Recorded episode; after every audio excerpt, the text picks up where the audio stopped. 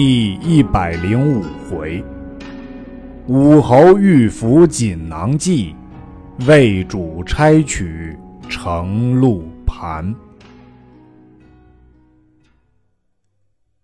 却说杨仪闻报前路有兵拦截，忙令人哨探，回报说魏延烧绝栈道，引兵拦路。一大惊曰：丞相在日，料此人酒后必反，谁想今日果然如此。今断无归路，当复如何？费祎曰：“此人必先捏奏天子，吾吾等造反，故烧绝栈道，阻遏归路。吾等亦当表奏天子，臣魏延反情，然后图之。”姜维曰。此间有一小径，名茶山，虽崎岖险峻，可以超出栈道之后。一面写表奏闻天子，一面将人马往茶山小道进发。且说后主在成都寝食不安，动止不宁，夜作一梦，梦见成都锦屏山崩倒，遂惊觉，坐而待旦。聚集文武入朝圆梦。乔州曰：“臣昨夜仰观天文，见一星赤色，光芒有角，自东北落于西南，主丞相有大凶之势。今陛下梦山崩，正应此兆。”后主愈加惊怖，忽报李福至，后主即召入问之。夫顿首泣奏，丞相已亡，将丞相临终言语细述一遍。后主闻言大哭曰：“天丧我也！”哭倒于龙床之上。侍臣扶入后宫，吴太后闻之，亦放声大哭不已。多官无不哀痛。百姓人人涕泣。后主连日伤感，不能设朝。忽报魏延表奏杨仪造反，群臣大骇，入宫启奏后主。时吴太后亦在宫中。后主闻奏大惊，命近臣读魏延表，其略曰：“征西大将军南郑侯陈魏延。”诚惶诚恐，顿首上言：“杨仪自总兵权，率众造反，皆丞相灵柩，欲引敌人入境。臣先烧绝栈道，以兵守御。仅此奏闻。”独臂，后主曰：“魏延乃勇将，足可拒杨仪等众，何故烧绝栈道？”吴太后曰：“常闻先帝有言，孔明使魏延脑后有反骨，每欲斩之，因怜其勇，故孤留用。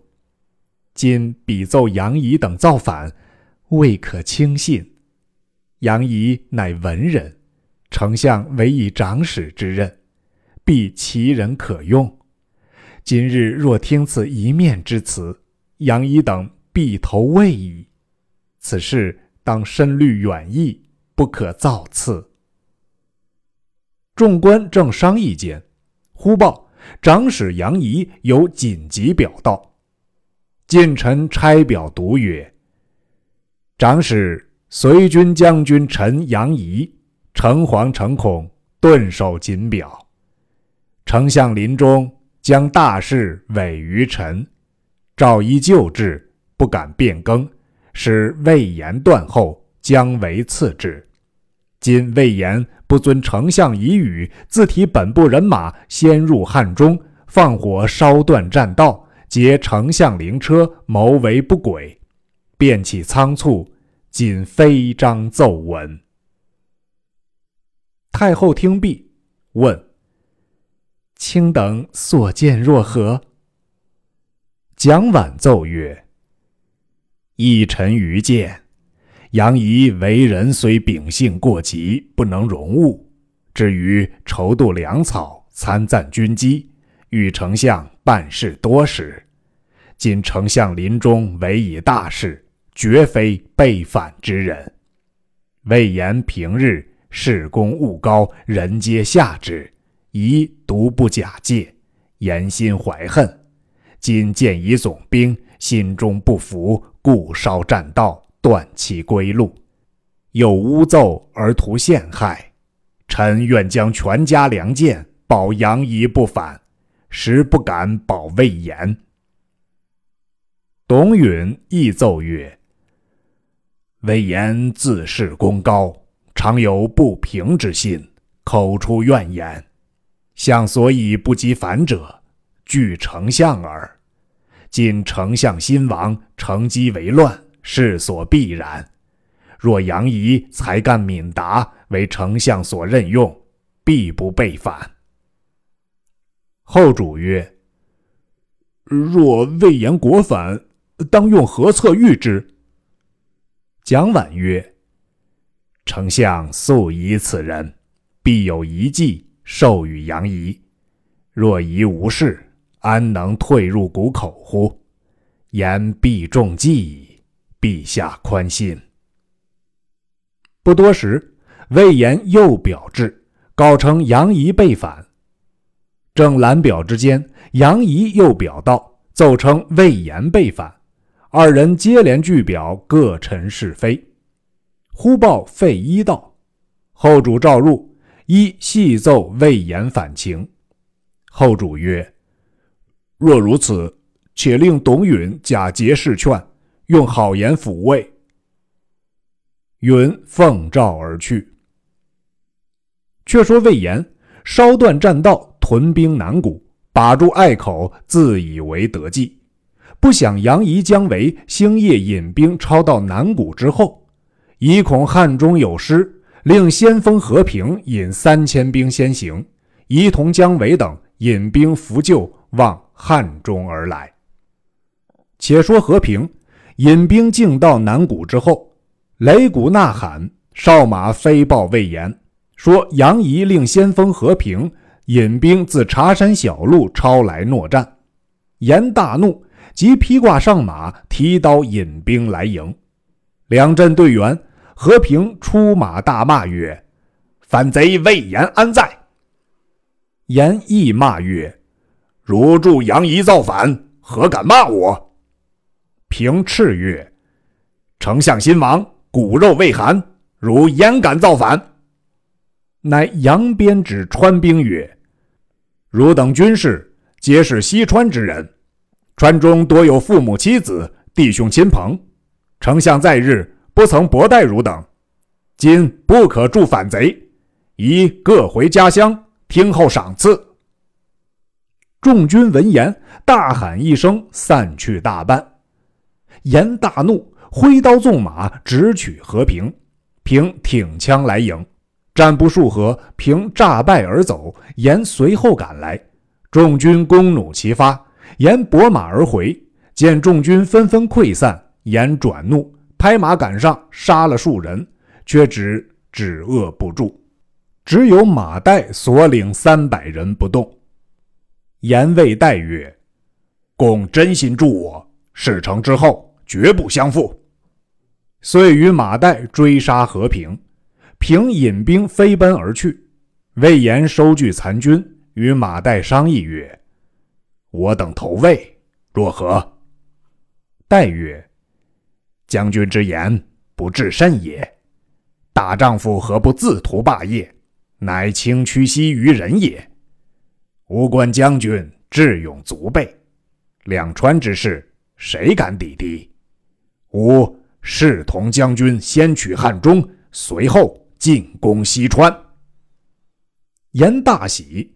遂同马岱引兵直取南郑。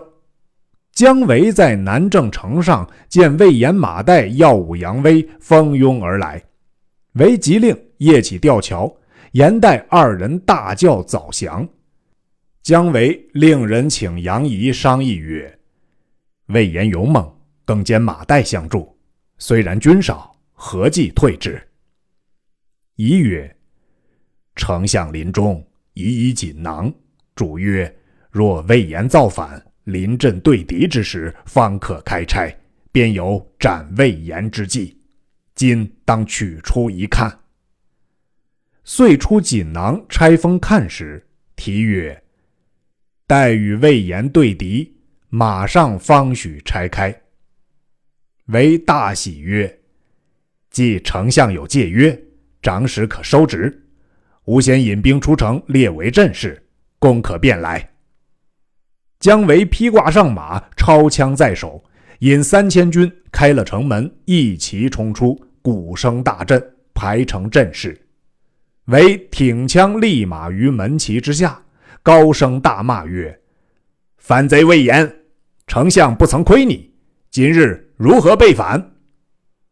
言横刀勒马而言曰：“伯曰，不干你事，只叫杨仪来。”仪在门旗营里拆开锦囊视之，如此如此，仪大喜，轻骑而出，立马阵前，手指魏延而笑曰：“丞相在日，知汝酒后必反，叫我提备。”今果应其言，如敢在马上连叫三声，谁敢杀我，便是真大丈夫。吾就献汉中城池于汝。言大笑曰：“哈哈哈哈！杨仪匹夫听着，若孔明在日，吾上惧他三分。他今已亡，天下谁敢敌我？修道连叫三声。”便叫三万声，亦有何难？遂提刀按辔，于马上大叫曰：“谁敢杀我？”一声未毕，脑后一人厉声而应曰：“吾敢杀汝！”手起刀落，斩魏延于马下。众皆骇然。斩魏延者，乃马岱也。原来孔明临终之时。受马岱以秘计，只待魏延喊叫时，便出其不意斩之。当日，杨仪独罢锦囊计策，已知服下马岱在彼，故依计而行，果然杀了魏延。后人有诗曰：“诸葛先机识魏延，已知日后反西川。锦囊一计人难料。”却见成功在马前。却说董允未及到南郑，马岱已斩了魏延，与姜维合兵一处。杨仪据表星夜奏闻后主，后主降旨曰：“基于明正其罪，仍念前功，赐棺椁葬之。”杨仪等。扶孔明灵柩到成都，后主引文武官僚进阶挂孝，出城二十里迎接。后主放声大哭，上至公卿大夫，下及山林百姓，男女老幼无不痛哭，哀声震地。后主命扶柩入城，停于丞相府中，其子诸葛瞻守孝居丧。后主还朝，杨仪自负请罪。后主令近臣去其父，曰：“若非卿能依丞相遗教，灵柩何日得归？魏延如何得灭？大事保全，皆卿之力也。”遂加杨仪为中军师。马岱有讨逆之功，即以魏延之爵爵之。仪呈上孔明仪表。后主揽臂大哭，降旨补地安葬。费祎奏曰：“丞相临终，命葬于定军山，不用墙垣砖石，亦不用一切祭物。”后主从之，则本年十月吉日，后主自送灵柩至定军山安葬。后主降诏致祭，谥号。忠武侯令建庙于沔阳，四时享祭。后杜工部有诗曰：“丞相祠堂何处寻？锦官城外柏森森。映阶碧草自春色，隔叶黄鹂空好音。三顾频繁天下计，两朝开济老臣心。出师未捷身先死，长使英雄泪满襟。”又杜工部诗曰：“诸葛大名垂宇宙，宗臣一向肃清高。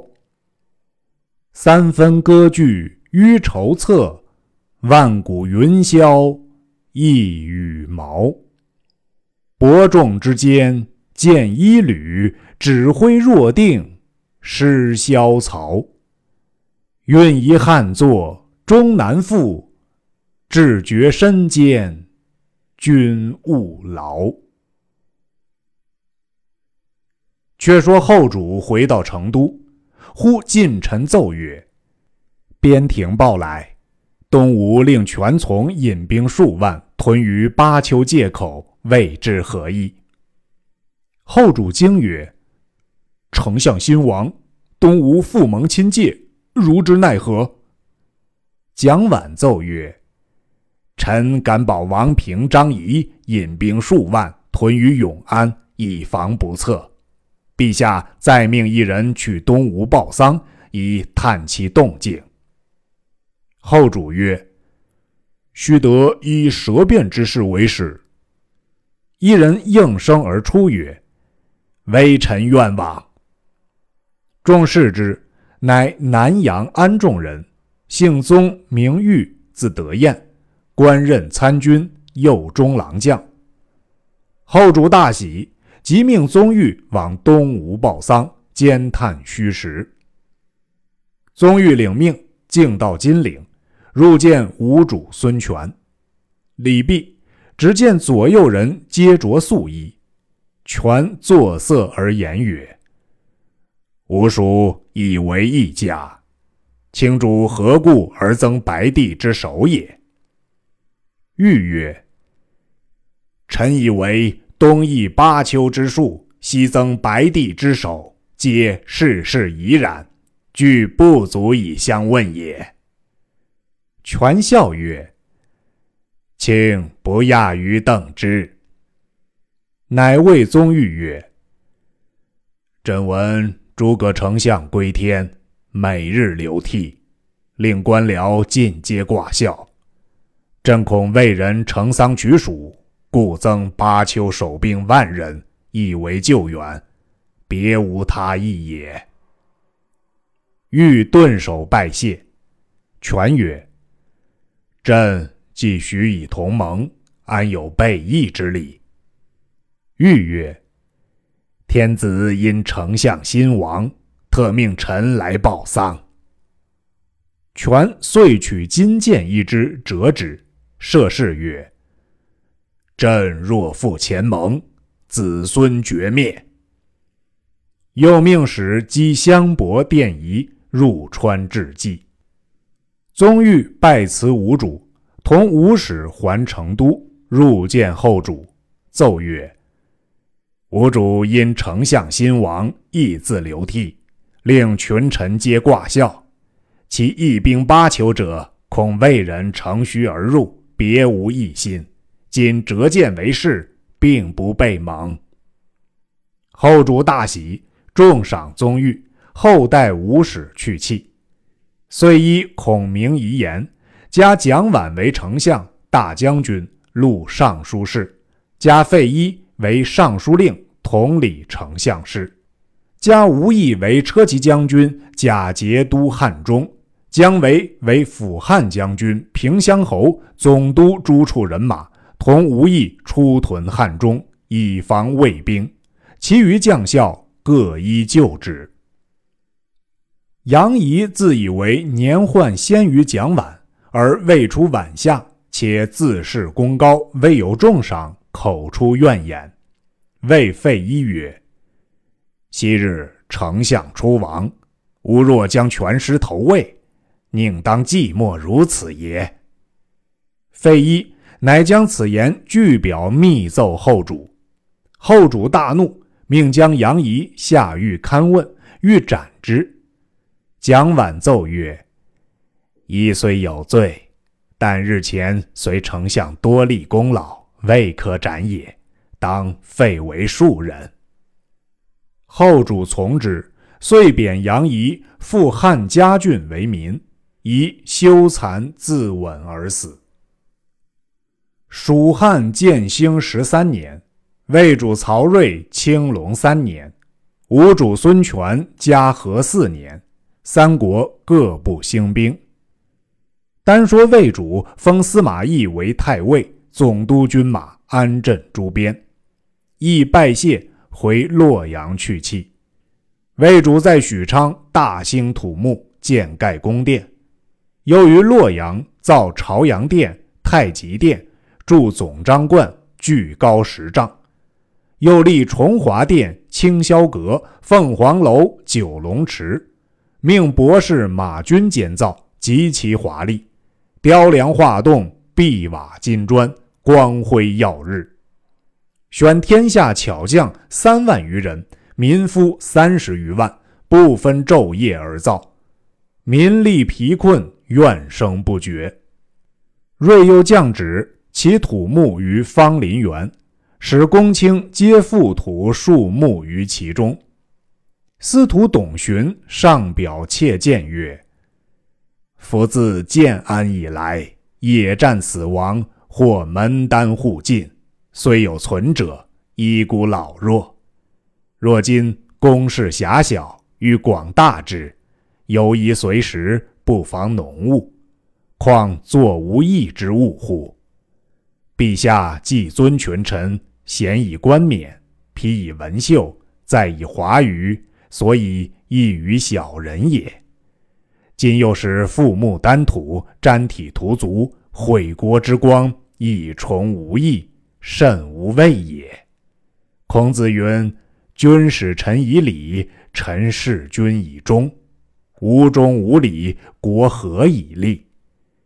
臣之言出必死，而自比于牛之一毛，生计无益，死亦何损？”秉笔流涕，心与世辞。臣有八子，臣死之后，累陛下矣，不胜战立待命之志。瑞览表，怒曰：“董寻不怕死也！”左右奏请斩之。瑞曰：“此人素有忠义，今且废为庶人。”再有妄言者，必斩。时有太子舍人张茂，字彦才，亦上表切谏，睿命斩之。即日召马军问曰：“朕见高台峻阁，欲与神仙往来，以求长生不老之方。”君奏曰：“汉朝二十四帝。”为武帝享国最久，寿算极高，盖因服天上日精月华之气也。常于长安宫中建百梁台，台上立一铜人，手捧一盘，名曰承露盘，皆三更北斗所降沆瀣之水，其名曰天江，又曰甘露。取此水，用美玉为泻。调和服之，可以返老还童。瑞大喜曰：“如今可引人夫星夜至长安，差取铜人，移至芳林园中。”君领命，引一万人至长安，令周围搭起木架，上百梁台去。不一时间，五千人连绳引索，旋环而上。那百梁台高二十丈，铜柱圆十围。马军叫先拆铜人，多人并力拆下铜人来。只见铜人眼中潸然泪下，众皆大惊。忽然台边一阵狂风起处，飞沙走石，急若骤雨，一声响亮，就如天崩地裂，台倾柱倒，压死千余人。军取铜人及金盘回洛阳，入见魏主，献上铜人乘鹿盘。魏主问曰：“铜柱安在？”君奏曰：“铸重百万斤，不能运至。”瑞令将铜柱打碎，运来洛阳，铸成两个铜人，号为翁仲，列于司马门外。又铸铜龙凤两个。龙高四丈，凤高三丈余，立于殿前。有于上林苑中种奇花异木，蓄养珍禽怪兽。少妇杨父上表谏曰：“臣闻尧上茅茨而万国安居，禹卑公室而天下乐业。及至殷周，或唐崇三尺，独以九言耳。”古之圣帝明王，未有及公室之高丽，以凋敝百姓之财力者也。节作玄氏、相郎，纣为清宫露台，以丧其社稷；楚灵以助张华而深受其祸；秦始皇作阿房而殃及其子，天下叛之，二世而灭。夫不夺万民之利。以从耳目之欲，未有不亡者也。陛下当以尧舜禹汤文武为法则，以桀纣楚秦为申戒，而乃自侠自义，为公台事事，必有危亡之祸矣。君作元首，臣为股肱，存亡一体，得失同之。臣虽奴妾，敢忘正臣之意。言不切志，不足以感悟陛下。今叩关沐浴，服祀众诸。表上，瑞不省，只催督马军建造高台，安置铜人，乘鹿盘，又降旨广选天下美女入芳林园中。众官纷纷上表见证，瑞拒不听。却说曹睿之后毛氏。乃河内人也。先年瑞为平原王时，最相恩爱。及即帝位，立为后。后瑞因宠郭夫人，毛后失宠。郭夫人美而慧，瑞甚避之，每日取乐，月余不出宫榻。是岁春三月，芳林园中百花争放，瑞同郭夫人到园中赏玩饮酒。郭夫人曰：“何不请皇后同乐？”瑞曰：“若彼在，朕涓滴不能下咽也。”遂传谕宫娥，不许令毛后知道。毛后见瑞月余不入正宫，是日引十余宫人来翠花楼上消遣，只听得乐声嘹亮，乃问曰：“何处奏乐？”一公关启曰：“乃圣上与郭夫人于御花园中赏花饮酒。”毛后闻之，心中烦恼，回宫安歇。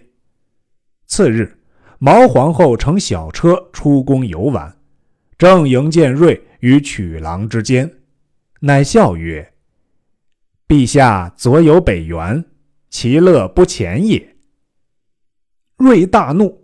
即命秦昨日侍奉诸人道，敕曰：“左有北元，朕近左右不许使毛后知道，何得又宣露？”喝令公关将诸侍奉人尽斩之。毛后大惊，回车至宫，瑞即降诏赐毛皇后死，立郭夫人为皇后。朝臣莫敢见者。忽一日。幽州刺史冠丘俭上表，报称辽东公孙渊造反，自号为燕王，改元少汉元年，建宫殿，立官职，兴兵入寇，摇动北方。瑞大惊，急聚文武官僚，商议起兵退渊之策。正是：才将土木劳中国，又见干戈起外方。未知何以御之？且听下文分解。